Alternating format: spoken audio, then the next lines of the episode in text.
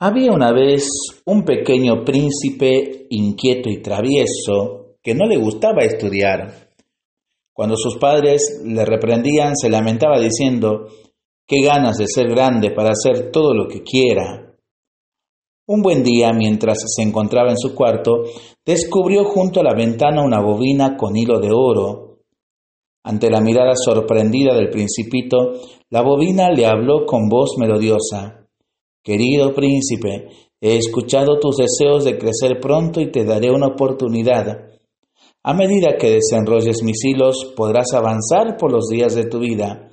Pero ten cuidado, pues el hilo que se suelta no regresa y el tiempo pasado no podrá ser recuperado jamás. Sin poder resistir su curiosidad, el pequeño príncipe tiró del hilo y al instante quedó convertido en un joven gallardo y robusto. Con gran entusiasmo volvió a tirar del hilo mágico y se descubrió con la corona de su padre. Soy rey, soy rey, exclamaba con gran alegría. Por favor, carrete mágico, quiero saber cómo lucirán mis hijos y mi señora reina, exclamó impaciente mientras estiraba nuevamente el hilo. Entonces se apareció una mujer hermosa de largos cabellos junto a él y tres chiquilines hermosos y rozagantes. La curiosidad del rey se hacía incontenible por saber cómo serían sus hijos de grande, así que tiró un tramo largo de aquel hilo y otro más y otro.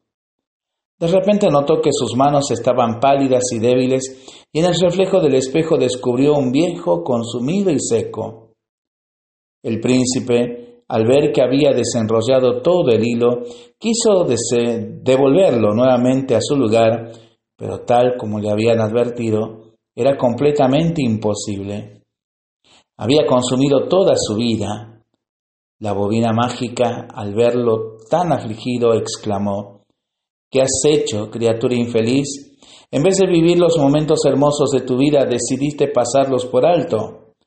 Has malgastado el tiempo inútilmente y ya no hay nada que puedas hacer salvo pagar por tu insolencia.